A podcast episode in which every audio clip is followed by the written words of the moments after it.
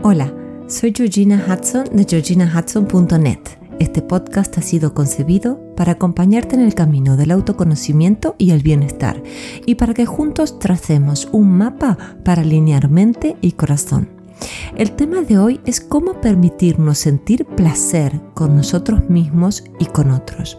Para más información sobre lo que hago y sobre mí, te invito a visitar mi web en georginahudson.net o mi cuenta de Instagram georginahudson.coach.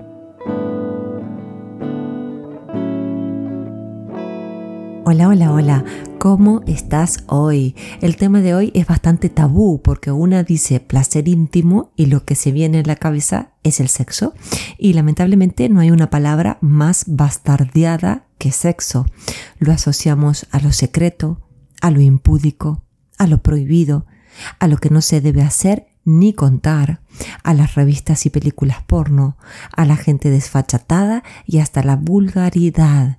Y sin embargo, el placer íntimo, sea en términos sexuales o en el gozo, habitando nuestro propio cuerpo y disfrutando nuestra vida, no tiene nada que ver con los bajos o básicos instintos, como decía la película, sino con el amor, la aceptación, la seguridad y la presencia. Y espérame un poco porque ya te cuento de qué va todo esto.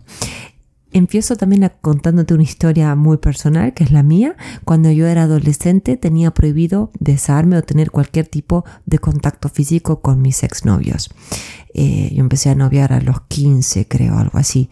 Y eh, era terrible porque si mi padre justo me veía en la calle dándome un piquito con un novio, ya se armaba un lío que ni te cuento. Y cuando una joven de mi edad se mostraba sensual, tanto en mi casa como en mi grupo de amigos, se la calificaba de, y abro comillas, rapidita. Y supongo que el diminutivo venía a colación de algo de menor nivel. Porque digamos la verdad, si una persona es rápida, uno lo asocia con agilidad mental, con sagacidad, es algo positivo. Pero rapidita es algo bajo, ¿no? Y para hacer las cosas aún peores, la falta total de entendimiento de lo que era el placer íntimo nos conducía a averiguar por lugares donde veíamos imágenes donde el gozo corporal con otro ser era algo bastante brutal y donde la mujer estaba completamente cosificada. Y cuando digo cosificada quiero decir que había un modelo de mujer que el hombre usaba como si fuese una cosa. Yo recuerdo perfectamente cuando un chico muy cercano a mí y querido por mi familia tuvo su primer novia. Mi padre estaba muy bromista cuando se enteró y le dijo que no sea tonto, que a su, edad, a su edad tenía que tener una novia en cada esquina, bla, bla, bla, bla. Y yo, en cambio, empecé a salir con un chico más o menos a la misma época y mi padre se enfadó muchísimo, me dijo de todo y le retiró la palabra y el saludo a mi pobre novio de entonces. Yo no les puedo explicar lo que sentía porque era una mezcla de rabia, de rencor, de miedo también, porque, a ver, tenía rabia por no ser libre y también terror al abandono si no cumplía los mandatos que me mandaba mi padre, pero que mi madre calladita también aceptaba. Todo esto me desconectaba completamente de mi cuerpo, de mi intimidad y de la persona con quien salía. Y te pido por favor que tú recuerdes tus primeras relaciones y cómo se trataba el tema de la de la satisfacción y el gozo personal y con el cuerpo en tu familia, si era algo natural o si era algo tabú como me pasó a mí. En, mi historia todo era súper contradictorio, porque por un lado las exigencias para llegar a ciertos parámetros de belleza eran cantantes y sonantes, pero luego de mucho esfuerzo, cuando una alcanzaba el peso, el peinado y el look deseado, se lo tenía que guardar para mostrarlo como un figurín en la vitrina de la sociedad. Y supongo que esto que estoy diciendo va a resonar mucho más en las mujeres que en los hombres. Eh, sobre todo las que tienen como yo más de 45 años. Pero hoy día, porque yo acompaño a muchísimos clientes varones, la presión por verse de cierta manera y tener un look X y demás también está presente en ellos y todavía sigue siendo tabú la sexualidad. Hemos avanzado mucho con el tema del placer íntimo, pero falta, falta, falta y hay que incluir muchos colectivos nuevos en esa definición. Por eso con todo lo que te cuento anteriormente, quiero arrancar de cuajo la idea de que para disfrutar tenemos que vernos como dicta la cultura. Porque yo, por ejemplo, cuando era joven, y estoy hablando de 35 años atrás, 30 años atrás, me amargaba mucho. Si no era súper delgada, si no tenía la piel súper tersa, si no tenía mi pelo súper perfecto. Y estaba tan atenta a eso que no podía disfrutar de la intimidad con la pareja de entonces y también de vivir mi cuerpo, ¿no? Entonces, aprendamos a decirle a todo eso, vétete allá sabes dónde. Yo me amo así como soy. Yo fui al recital de Alicia Keys. Muchos de ustedes han visto mi post en Instagram.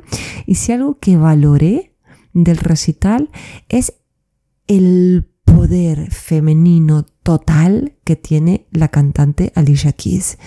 Ella tiene un cuerpo espectacular, lleno de curvas y se siente realmente que es como dice su canción, que está hecha un fuego, ¿no? Cuando canta This Girl is on Fire. Y insisto en lo que digo siempre en mis podcasts, nunca seremos felices viviendo de afuera hacia adentro, sino al revés. Punto y aparte. Y a esto le agrego que el placer íntimo se tiene de muchas maneras, ¿eh?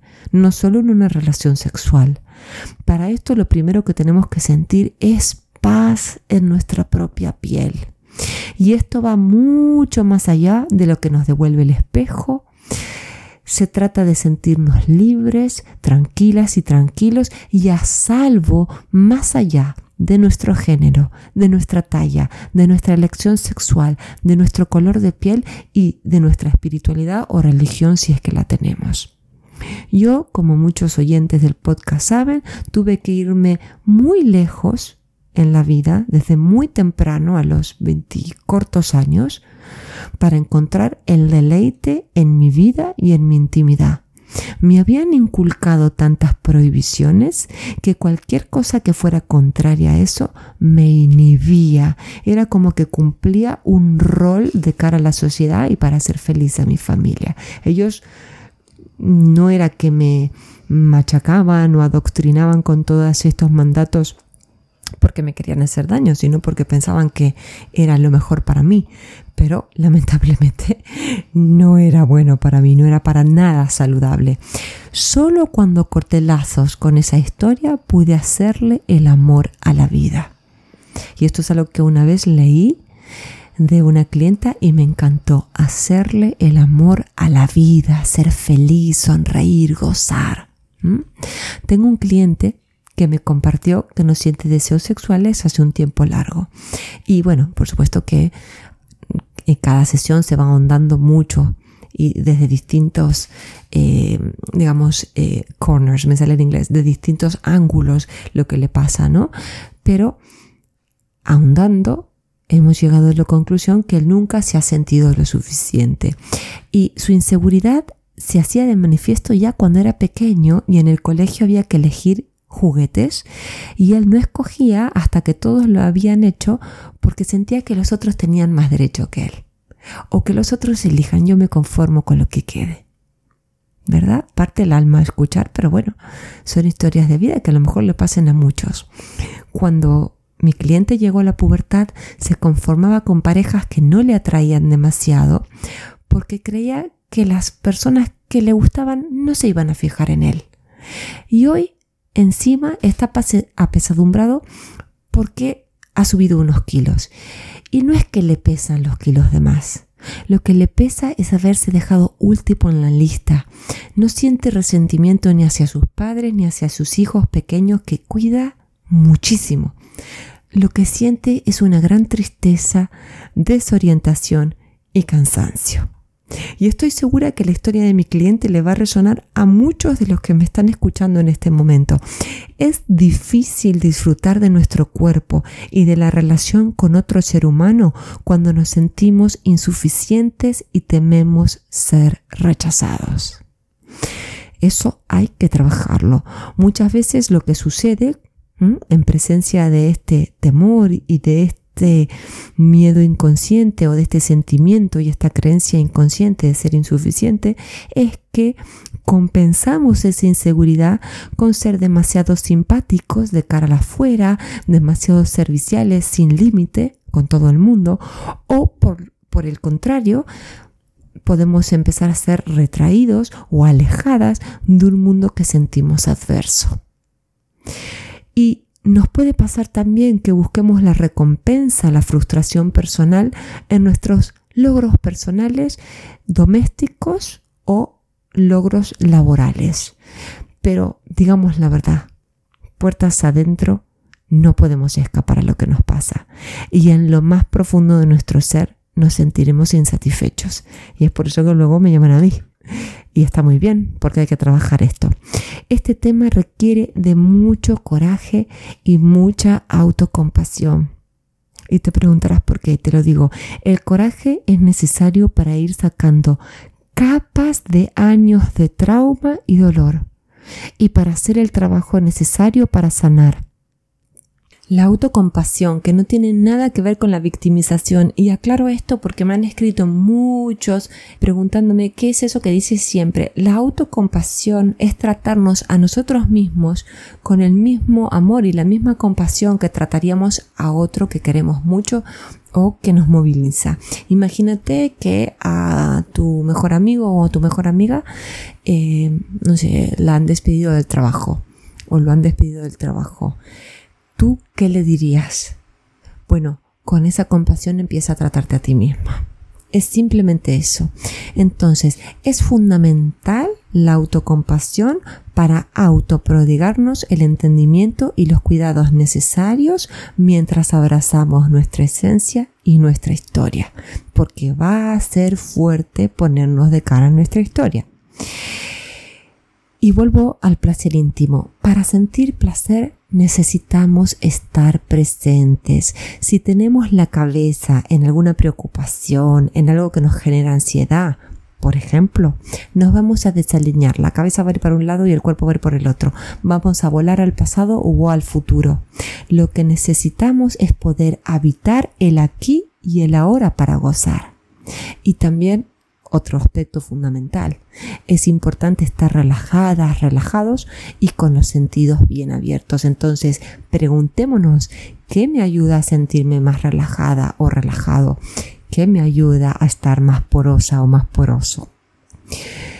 Mis clientes muchas veces cuando hacemos este, este trabajo me dicen, ok, pero ¿qué hago? Y yo les contesto con muchas preguntas, ¿no? Pero les digo, ¿qué te gusta? ¿Qué te serena? ¿Qué te hace sentir mariposas en la panza. Muchas veces el bloqueo existe desde tantos años que hay que empezar por uno o por una. Mi cliente, el que te contaba, empezó a levantarse más temprano para ir a caminar todas las mañanas, con ningún otro objetivo más que regocijarse en sus paseos. Nada que ver con el peso que había ganado que te conté. Simplemente para disfrutar, para oler la hierba de la mañana, para deleitarse con lo que ve, para escuchar los pajaritos. También puedes hacerte unos ricos baños con burbujas, puedes acariciarte, mimarte, mirarte en el espejo y ver lo hermoso y lo hermosa que eres, simplemente por este milagro que es ser humanos. Y olvídate de todas las cajitas que, donde nos quieren hacer encajar. Tú exudas tu belleza con tu actitud. Y eso empieza por amarte. Tal vez el disfrute en pareja empiece por cocinarse algo especial, por encender unas velas, por acurrucarte con la otra persona, por tomarse de la mano, por hacerse unos masajes, por dormir abrazados. O sea, hay que ir despacio, es un día a la vez. Lo más importante, insisto, es sentirse en paz con una misma o con uno mismo y poder traer todo de sí al vínculo compartido en el momento que se comparte. O sea, estar presente con el otro o con la otra, observarlo, sentirlo, sentirla. Y poco a poco uno se va descubriendo y se va conociendo y se va gustando. Y eso alimenta la intimidad con la otra persona. Espero que te haya gustado este podcast. Este es un tema mucho más común de lo que hablamos. Si conoces a alguien que le pueda venir bien, reenvíaselo, invítala o invítalo a suscribirse. Cada vez somos más en esta tribu con conciencia que busca alinear mente y corazón. Te agradecemos también tu evaluación y recomendación en cualquiera de las plataformas que nos estés escuchando, porque esto nos hace mucho más visibles para quienes aún no nos conocen. Te mando un fuerte abrazo.